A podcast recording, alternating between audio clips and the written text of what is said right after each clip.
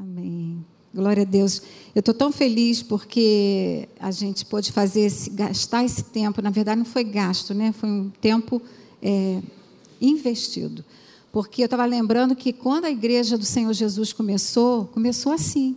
Né? Naquelas casas, as pessoas iam de casas em casa. Começou com um grupo de 120 e cada um foi indo para um canto, e cada um ia sendo dirigido para o Espírito Santo, ia para uma casa, e Priscila depois e Áquila ia para outra, né? e Pedro ia, era encaminhado lá para a casa de Cornélio, e ali começavam. Então as conexões começaram dessa forma, e a igreja foi crescendo e crescendo. Então a importância desse trabalho é fundamental para a igreja do Senhor Jesus, né? principalmente nos dias que estamos vivendo. Mas é, quando Elin falou sobre essa, essa, essa, palavra sobre o ano da decisão, né? Eu fiquei pensando muito sobre algumas coisas interessantes que a Bíblia tem tanto coisa para nos, nos instruir. Mas aí eu trouxe uma palavra nessa manhã, que é esse título aí. Na verdade, eu falei essa palavra no último Movidas presencial que nós tivemos. Uma mulher para ser relembrada. E nós vamos falar um pouquinho dela. Mas antes de eu começar, eu estava lendo aqui de manhã, né, antes de vir para cá, algumas passagens vendo assim o cuidado de Deus com a nossa vida. Ele, ele quer, Deus ele é a pessoa assim mais interessada que tudo dê certo na nossa vida. Aí você não precisa abrir não, eu vou ler, botei até aqui no celular para eu poder ser mais rápido.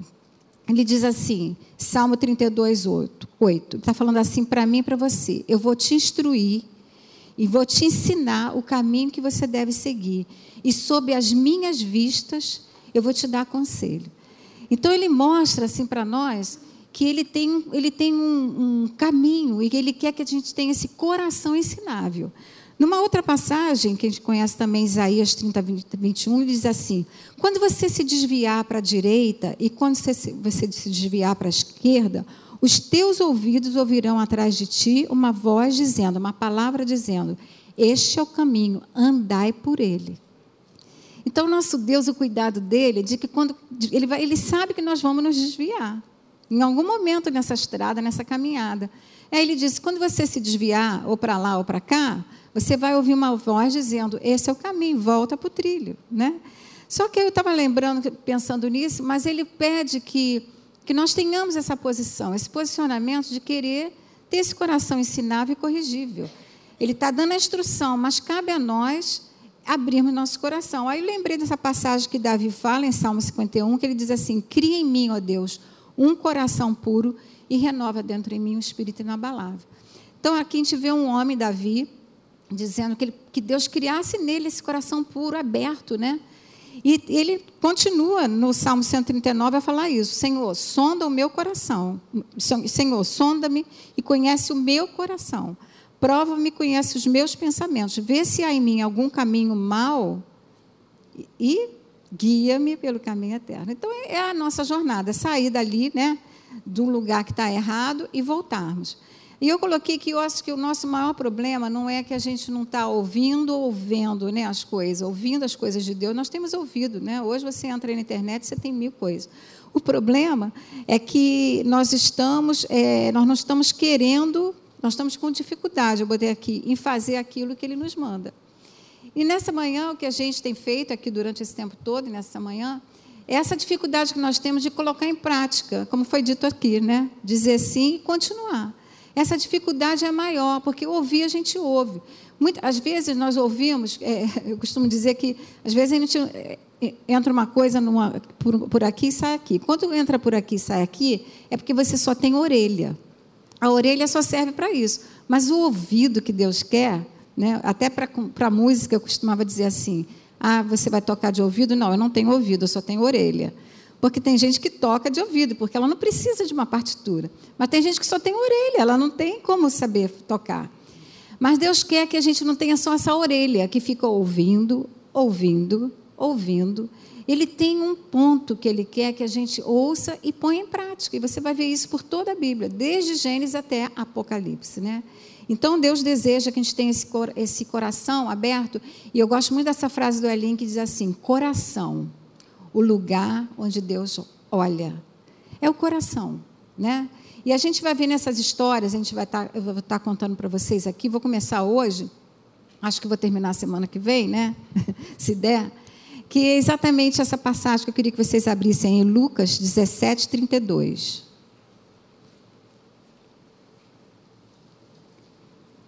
Na verdade, é 17 e.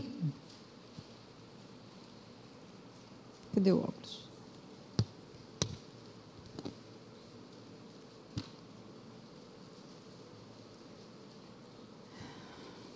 17,32. Cadê o. Vou passar aqui para você acompanhar, se você não quiser abrir. É uma passagem muito grande, né? Diz que é a segunda passagem menor da Bíblia. A primeira é Jesus chorou. E a segunda é essa aí. Lembre-se da mulher de Ló. Você pode falar comigo? Lembre-se da mulher de Ló.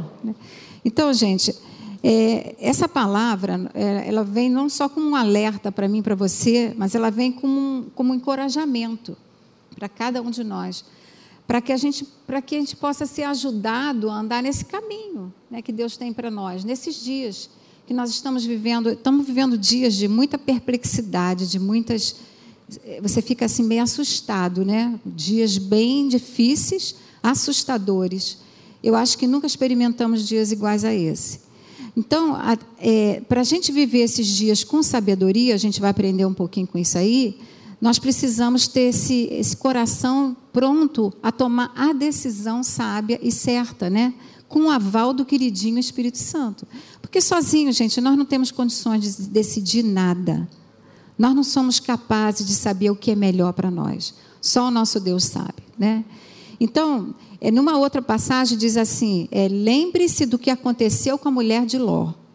Depois, eu queria ler o, o, contexto todo, mas eu vou, por enquanto, ficar nessa parte, porque ela realmente ela é uma advertência de Jesus para nós. Então, vamos ver o que, que a gente pode tirar dessa passagem tão pequenininha, perdida né, no meio de um texto tão grande.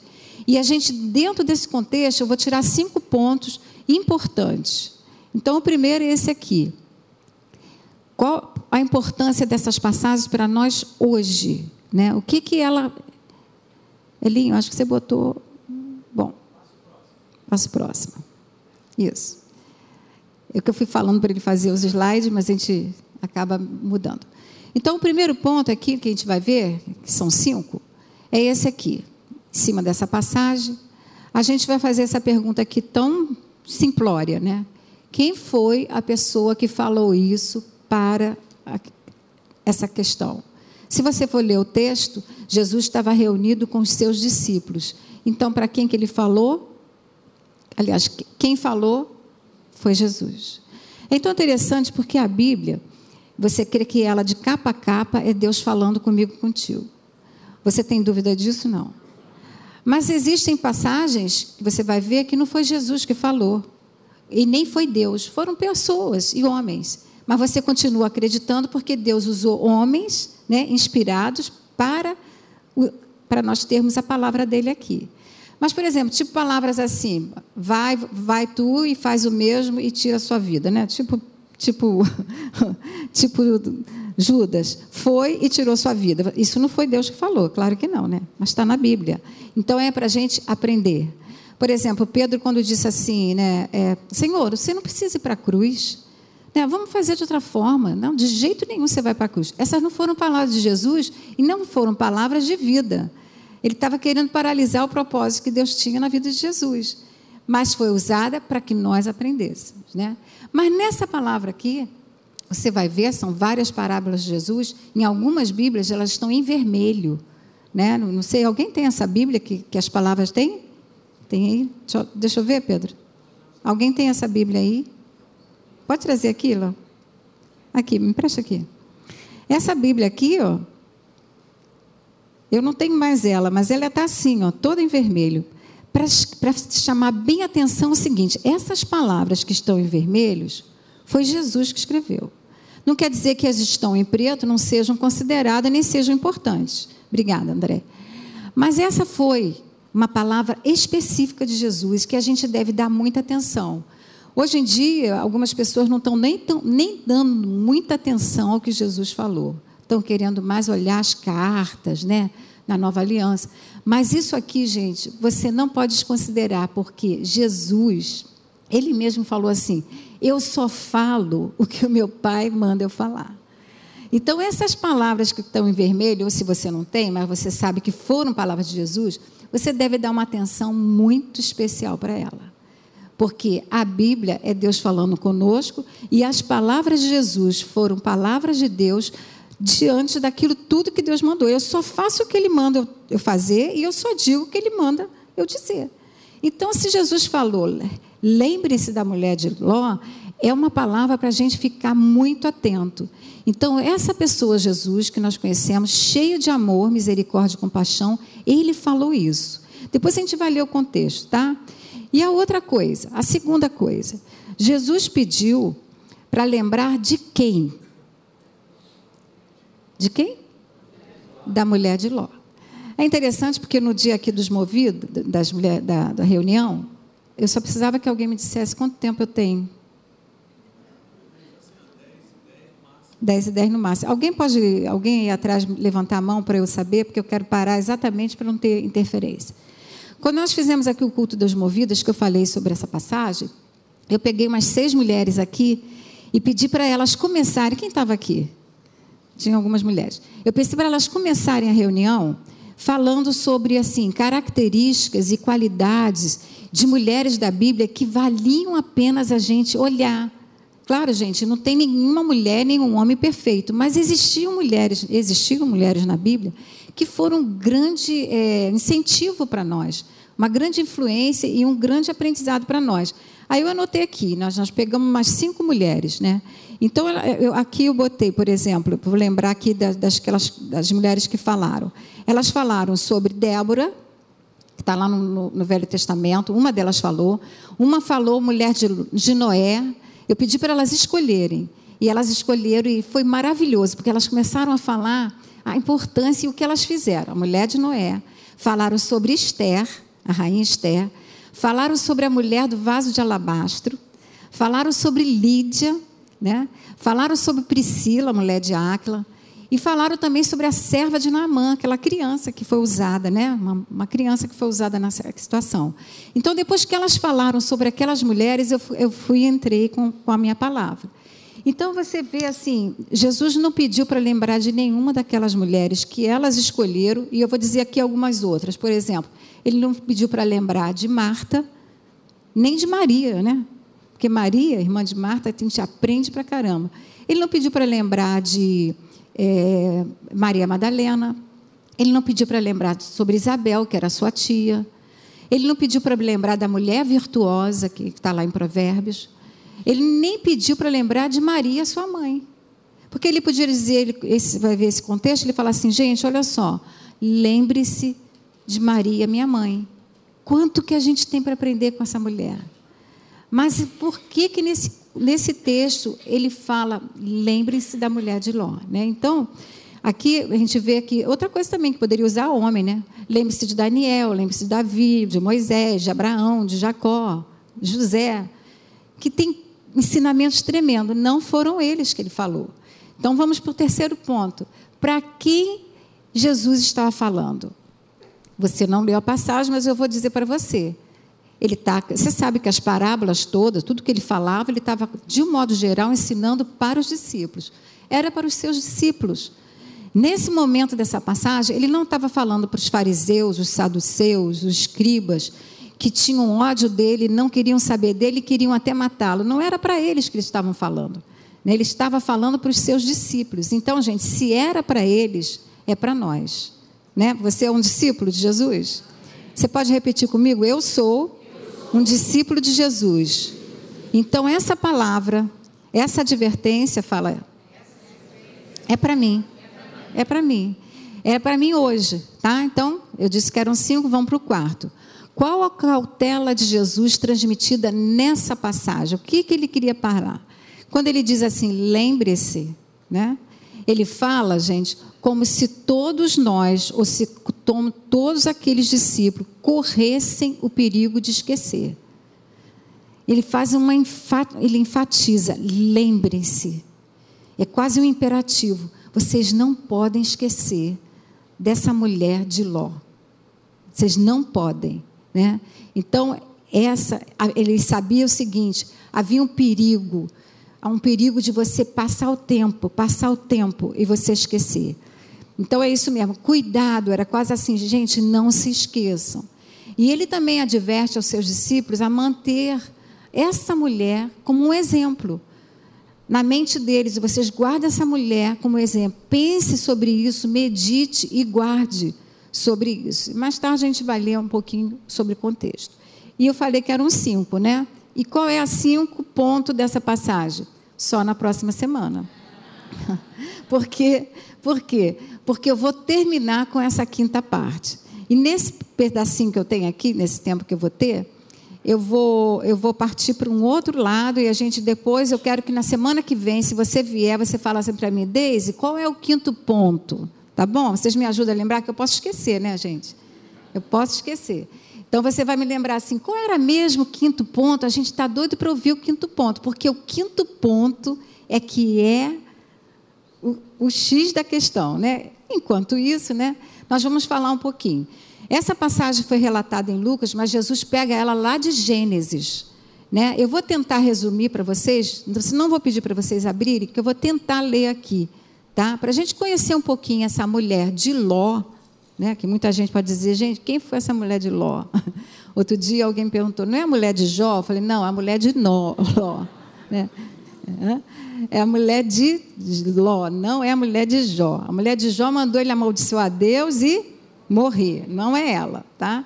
Também era uma boa mulher para ser relembrada, né?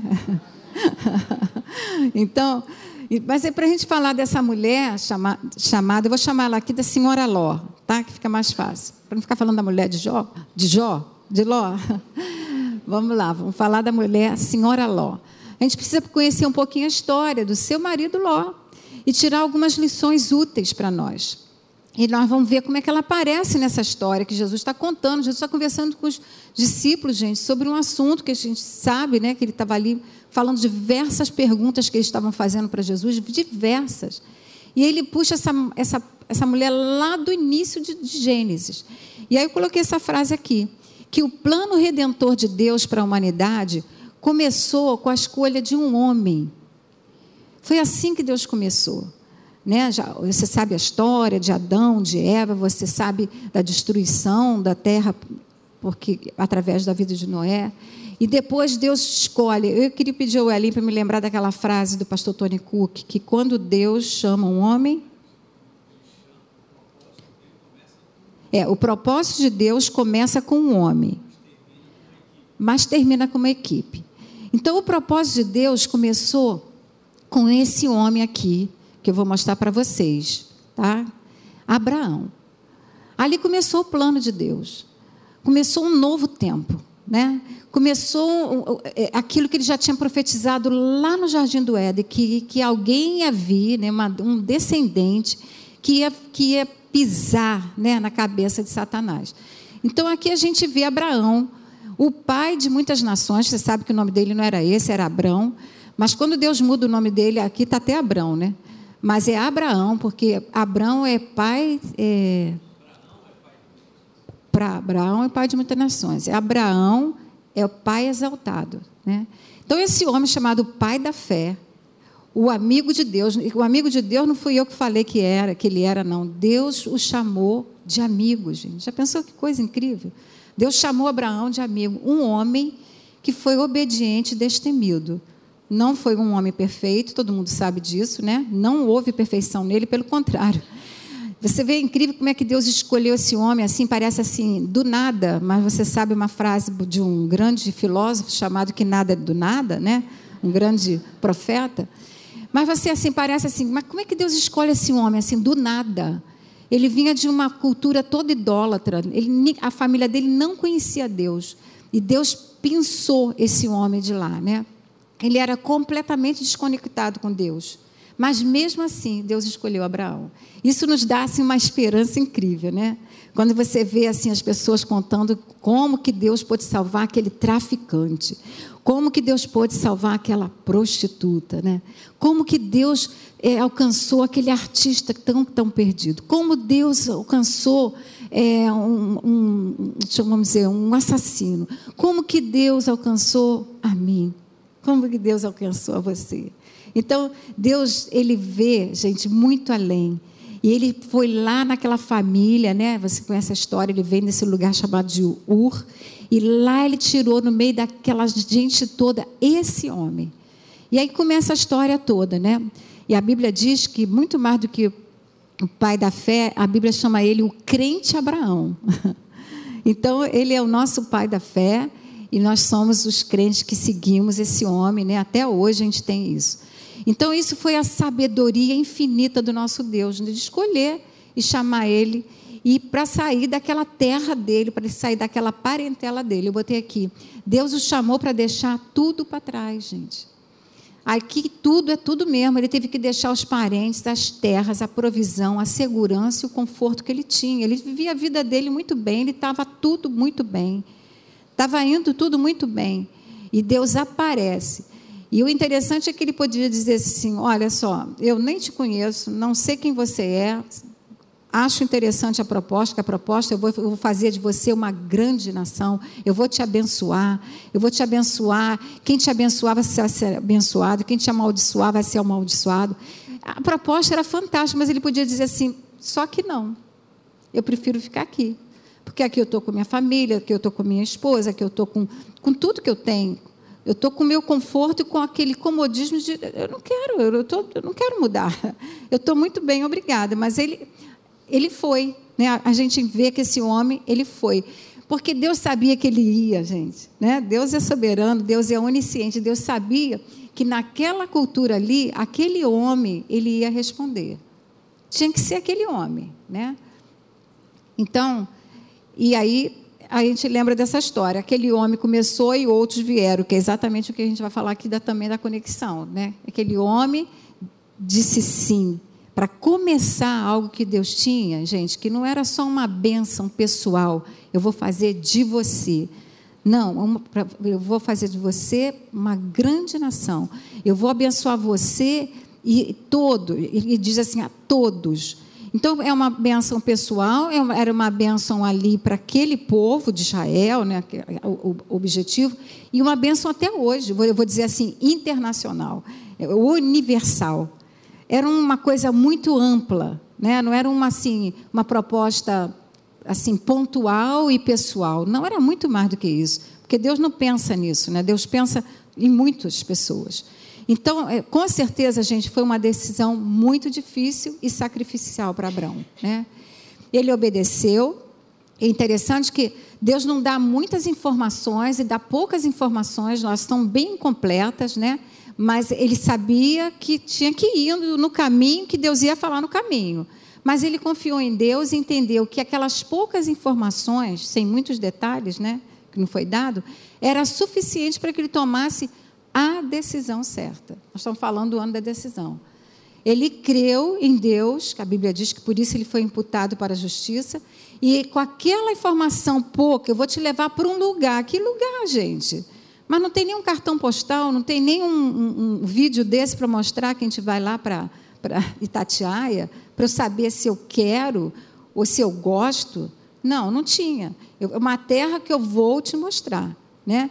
Só que Deus falou para ele deixar tudo, deixa tua, tua casa, tua parentela. Só que ele levou junto, quem que ele levou junto? O sobrinho Ló. O sobrinho Ló. Aí aqui a gente fica pensando assim, poxa, mas ele, eu acabei de falar que ele obedeceu. Ele obedeceu sim. Mas a gente vai obedecendo, mas a gente vai criando sempre umas, umas exceçõezinhas, né? Que não são, não tem problema nenhum. E Deus, sabe que a gente é humano, que a gente vai errar, Deus podia ter dito assim: não, você não vai levar Ló. Mas Deus permitiu. Porque ali não era a perfeita vontade de Deus, mas Deus sabia que Abraão tinha um coração compassivo, o, o irmão dele tinha morrido. Então tinha um lado bom de Abraão. Você vê como Deus conhecia o coração dele. Ele levou Ló, né? Então aqui aparece o Ló na nossa história para a gente falar da senhora Ló, né? Mas eu vou falar um pouquinho agora de Ló. Ló, eu vou ler um pouquinho que eu peguei isso aqui, gente, da Bíblia e fui escrevendo para poder acelerar, né? Meu tempo é curto. Ló, ao lado do seu tio, se tornou também muito rico. ele acumulou muitos bens, tantos bens, que os rebanhos dos dois aumentaram tanto que eles tiveram que se separar. Você sabe, a ideia foi de Abraão. Houve contenda e eles tiveram que se separar. Houve briga entre eles, né? entre os pastores deles. Era do gado, do rebanho dele, começaram a brigar. Gente, era muita riqueza. Sabe que naquele tempo a riqueza era isso: era ter muito gado. E eles eram muito ricos. Então, o que, que acontece? Abraão era um homem que tinha esse coração maravilhoso. Ele falou: Eu não vou conseguir viver com essa contenda toda, essa briga toda desses pastores o tempo todo. Então ele fez uma sugestão. Ele deixou, ele falou para ele: você vai seguir para um lugar. Se você for para a direita, eu vou para a esquerda. Se você for para a esquerda, eu vou para a direita. E você vai escolher para onde você quer ir. Você conhece a história, né? Não estou contando nada novo. E a Bíblia diz que Ló levantou os olhos e viu toda a campina do Jordão, que ela era muito bem regada, terra fértil e bonita, boa para a criação dos seus rebanhos. E aqui a gente já vê uma coisa bem interessante. Ele levantou os olhos e viu. Né? E aqui a gente vê que, que, que, que é o que acontece, gente, que eu estou falando não é uma coisa é, exclusiva de Ló ou exclusiva de Abraão. Isso aqui é para todos nós. A gente olha e a gente diz assim, a gente tira conclusões. Poxa vida, aquele é o lugar. Só pode ser aquele lugar. Olha essa campina, gente, verde, maravilhosa. É para lá que eu vou levar meu rebanho. Só pode ser ali. Então você toma uma atitude baseada naquilo que você viu, e a Bíblia fala bem claro: ele olhou, ele levantou os olhos e viu. Aqui não mostra nada de, de uma percepção espiritual, de uma direção, de nada. E aí eu não vou entrar na mensagem do Elin, que falou muito bem, né? Que ele podia ter dito assim: tio, olha só, eu não vou para lugar nenhum. Aonde você for, eu vou. Essa seria uma decisão bem sábia. Tio, olha só, faz o seguinte: tudo que eu tenho é seu, né? Porque eu só consegui isso porque eu vim. Gente, ele teria ficado naquela terra lá de U, e o que teria sido de Ló? Não sei. Quem seria Ló? Não sei. E tudo que ele se tornou foi por causa do tio dele. Tudo que ele tinha foi por causa da bênção do tio dele. Ele sabia que Deus tinha aparecido para Abraão. Ele sabia que Deus tinha promessa para Abraão. Ele sabia que Deus tinha aliança com Abraão. Gente, se você sabe que Deus tem aliança com alguém, você vai querer andar com esse alguém. Mas aquele, aquele rapaz, ele, assim, de uma forma insensata, ele falou: tá bom, tio, então se eu posso escolher, eu vou escolher. E você conhece a história, ele escolheu o que ele achava que era melhor. Aparentemente, era o melhor ou não era? Era. Era o melhor. E aparentemente, Abraão ficou no pior. Né? Só que, aparentemente, né? aqui a gente está falando em algo natural. Então, mal sabia ele que ele estava se dirigindo para onde, gente? Para Sodoma e Gomorra. Ele não podia imaginar o que, que ia vir no futuro para ele. Nesse momento, Ló não pensou nem um pouquinho na sua família, né? no futuro da sua família. Porque ele foi se aproximando, se aproximando de uma cidade que todo mundo já sabia, que era uma cidade muito perigosa. E a Bíblia é tão interessante que diz que ele vai caminhando para esse lugar, dessa campina linda, e ele vai chegando, ele vai se aproximando, e a Bíblia diz assim: e ele vai se aproximando de Sodoma e armando as suas tendas, armando as suas tendas, armando as suas tendas, até que ele entrou em Sodoma. E aí você sabe um pouquinho essa história do que foi, coisa, né? Então, eles se separaram, você conhece, Abraão ficou em Canaã, e ele foi se afastando dos seus tios, do seu tio. Mas as coisas não estavam indo muito bem. Estava no início indo muito bem, não estava? Estava. Mas só que ficou claramente, você vê claramente que quando ele se afasta da presença do tio dele, as coisas começam a ficar difíceis. Aí eu coloquei aqui. Abraão, ao dar a Ló a escolha do território, o que, que ele fez? Por causa daquele coração, ele priorizou a harmonia, né, porque tinha contenda, e abriu mão do seu futuro. Só que ele abriu mão do seu futuro, mas ele já tinha uma aliança com Deus. Então ele sabia o seguinte: Deus, olha só, deixa ele escolher. Agora, o que vai acontecer comigo está nas suas mãos. Então era um homem que acreditava que Deus ia, ia providenciar um futuro para ele, né? Então você vê aqui que Ló ele optou pela ganância em detrimento da gratidão. Ele poderia ter um coração tão grato, né? Como eu falei, e agradecer ao tio e dizer para ele: não, tio, você escolhe, que eu estou só na sua aba, mas você tem direito de escolher. Ele não fez isso, né? Então, eu botei aqui: Abraão, nossas escolhas vão revelar o que, que nós valorizamos, em quem confiamos e vão definir o nosso destino. Aqui ficou bem claro que o que ele valorizava era, não tinha nada de mais, gente, a sua prosperidade, mas ele só estava focando na sua prosperidade, de, de ter mais gado, de ter um lugar melhor. Nada disso é errado. Mas ele só focou nisso. Outra coisa, em quem ele confiou? Primeiro, ele não, nem confiou em Deus, ele podia ter dito assim: tio, você tem uma aliança com Deus, né? Eu sei que ele fala contigo. Ele nunca falou comigo, mas ele fala contigo. Então vamos fazer o seguinte: pergunta para Deus para onde que eu devo ir? Mas ele não valorizou nem o tio dele, muito menos a Deus. E a outra coisa, ele também, isso aí foi determinando aonde ele foi parar. Aonde ele foi parar? Abraão foi parar no lugar onde Deus tinha, você sabe disso. Ele foi para o lugar que Deus tinha planejado. E Ló foi parar no lugar que ele escolheu. E aí a gente vai ver que o destino dele não foi muito bom. Né? No final, a história nos mostra que a fé exercida por Abraão, por Abraão, Abraão foi a melhor decisão. E a ganância de Ló lhe custou quase tudo. Quase tudo. Né? Gente, no final dessa mensagem, a gente vai ver que quase não sobrou nada. Coloquei aqui, ó. Não, isso fica para a próxima. Coloquei aqui que, acho que a importância de uma escolha sábia, gente, é muito importante. Está falando sobre esse ano da decisão, né? Se você pudesse hoje dar um conselho para ou, ou, analisar o que o Ló fez, você acha que ele fez uma escolha sábia? Não foi sábia, né? Então, eu vou lembrar aqui de uma regrinha que o Edlin sempre gosta de falar. Uma regrinha número um pode ser essa: pense primeiro no outro, que foi exatamente o que Abraão fez, né? Abraão pensou em Ló. E quando você pensa no outro, gente, você pode ter certeza que Deus vai pensar em você. Você pode ter certeza, porque isso é um princípio. Deus não pensou em nenhum, nenhum momento de não mandar Jesus. Ele mandou Jesus, ele não pensou em si, né? ele mandou Jesus porque ele pensou em nós.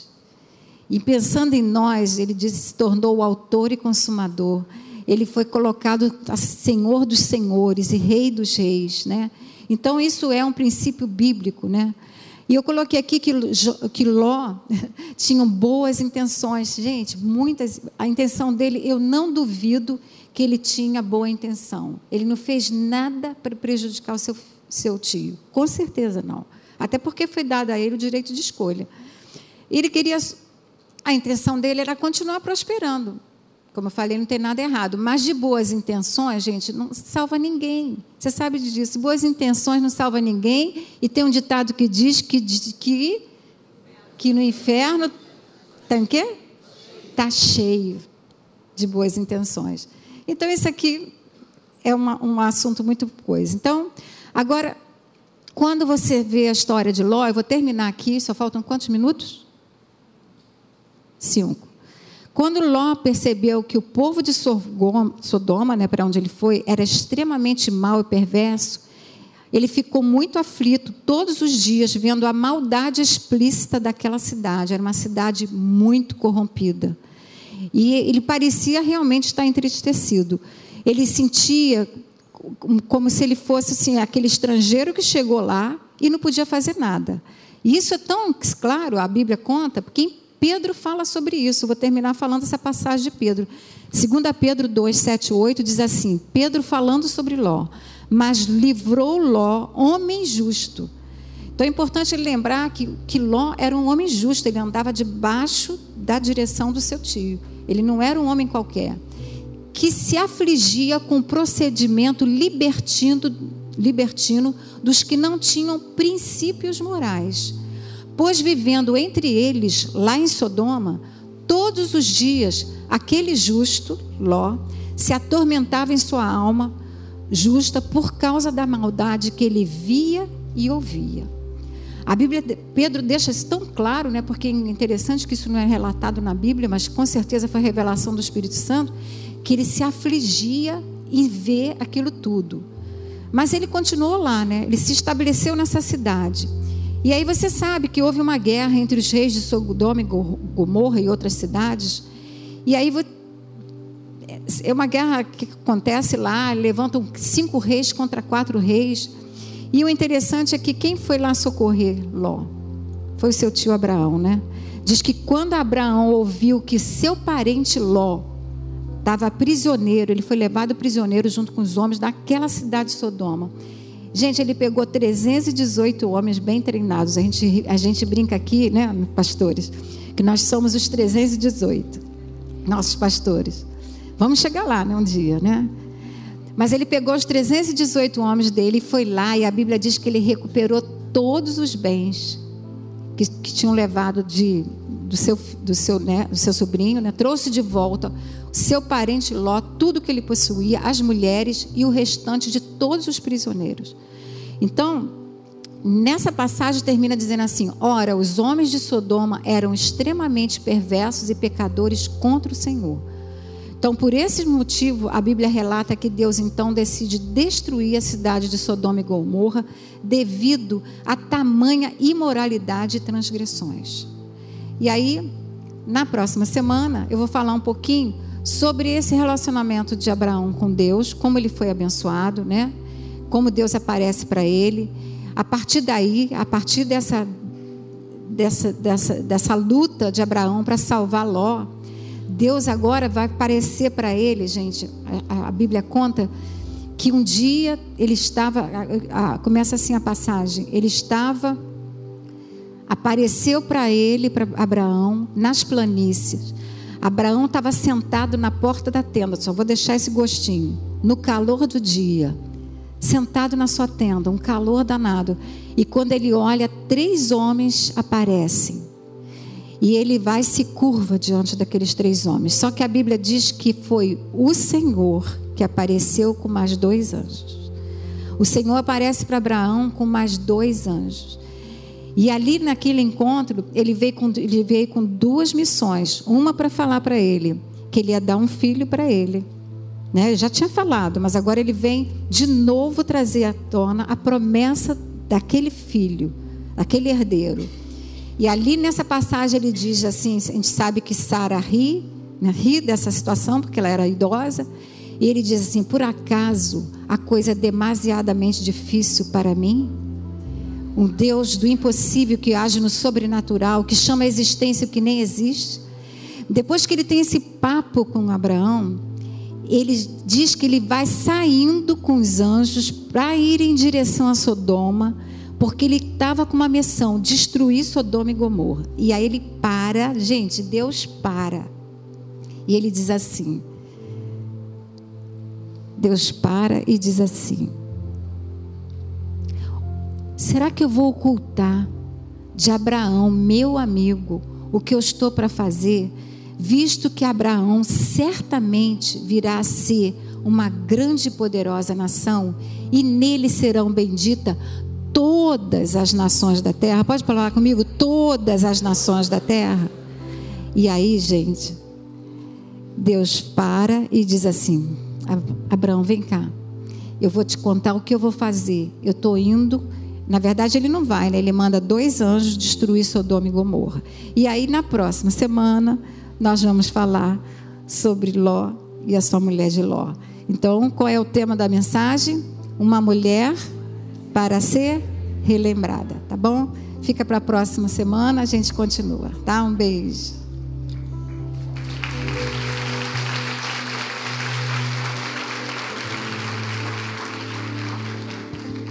Gente, vamos ficar de pé antes de você ir embora, né? É. Os nossos visitantes vão poder sair, tá? Cadê aquelas plaquinhas? Tá. Você viu, você viu tinha visitante, amor? Tinha. Uma pessoa. Cadê aquela pessoa? Isso, você, querida. Você é muito bem-vinda, tá? Você vai acompanhar uma plaquinha aí. Se você, quem trouxe? Quem te trouxe? Isso. Então vocês podem ir com ela lá, tá bom? Então você pode sair, mas nós, eu queria orar aqui essa manhã para a gente pra se despedir. Depois vou passar para a Cris rapidinho para dar um anúncio. É, abaixe sua cabeça. Senhor, que coisa maravilhosa é poder ouvir a Sua palavra, porque o que nós queremos realmente foi como foi falado: quem tem ouvidos, ouça o que o Espírito quer dizer à sua igreja. Que nós tenhamos esse, exatamente esse ouvido pronto para ouvir. Que tenhamos esses olhos espirituais para ver. Que tenhamos esses ouvidos espirituais para ouvir, mas com ouvir com, com intenção de aprender e colocar em prática. E também tenhamos percepção, Pai. Dar-nos sensibilidade para entendermos o tempo que nós estamos vivendo. Dar-nos, dar Senhor Jesus, um coração disposto a, a, a se abrir para a tua voz. São tantas vozes nesse mundo, Pai, mas que possamos pegar a voz do Teu Espírito Santo, que é aquele que nos guia a toda a verdade. Não nos deixe distrair por algumas coisas que chamam nossa atenção, ou aquilo que nós achamos que é melhor para nós, ou aquilo que nós visualizamos como algo que nós achamos que, ah, é isso que eu quero, é isso que eu preciso. Mas nós não estamos aqui para fazer o que nós queremos, Pai. Nós precisamos fazer como Jesus, fazer somente aquilo que tu nos manda fazer. Porque nós não queremos mais ficar, Senhor, saindo do caminho, voltando para o caminho, saindo do caminho. Ensina-nos, Senhor Jesus, a amar.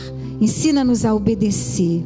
Ensina-nos, Senhor Jesus, a colocar a tua palavra acima das nossas palavras, a tua vontade acima das nossas vontades, o teu interesse acima dos nossos interesses. Dá-nos um coração, Pai, puro, como o Davi falou. Cria em mim um coração puro e um espírito inabalável. Então, nessa manhã, Pai, que tenhamos uma manhã maravilhosa, possamos ir para casa, possamos ir para casa com essa expectativa de estarmos, Senhor, andando debaixo da tua direção. Que possamos ser bênção para outros, assim como Abraão foi, o pai de grande nação. Que possamos olhar para fora, Pai, para que sejamos aqueles que estão olhando para o outro, pensando primeiro no outro te agradeço por cada família aqui representada. Que tu venhas fazer sobre elas muito mais do que possamos pedir imaginar. Tu tens planos e propósitos, Pai. Que possamos ser esses que cooperam para os teus planos nas nossas vidas. Possamos ser cooperadores contigo. Para que, Senhor, a tua obra seja expandida. Para que outras pessoas venham a te conhecer. O teu amor maravilhoso, a tua graça maravilhosa e infinita que possamos entender que fomos amados, perdoados e, Senhor, estamos aqui para ser igual a Jesus. Ensina-nos, Senhor, ensina-nos e que possamos dizer sim para a Sua palavra. Possamos dizer sim, Senhor, para amarmos mais. Possamos dizer sim para estarmos congregados. Que coisa boa, que privilégio é poder poder entrar hoje aqui e ninguém nos impedir, abrir nossa palavra, abrir a Bíblia, louvarmos e cantarmos e bendizermos o seu nome. Que não percamos isso, Pai, esse coração grato por termos morarmos num país ainda termos liberdade de culto. Nós te amamos, nós te adoramos e eu abençoo, Pai, cada pessoa nessa manhã aqui, sua família e tudo que ela colocar a mão, ela seja bem sucedida. Em o nome de Jesus. Amém.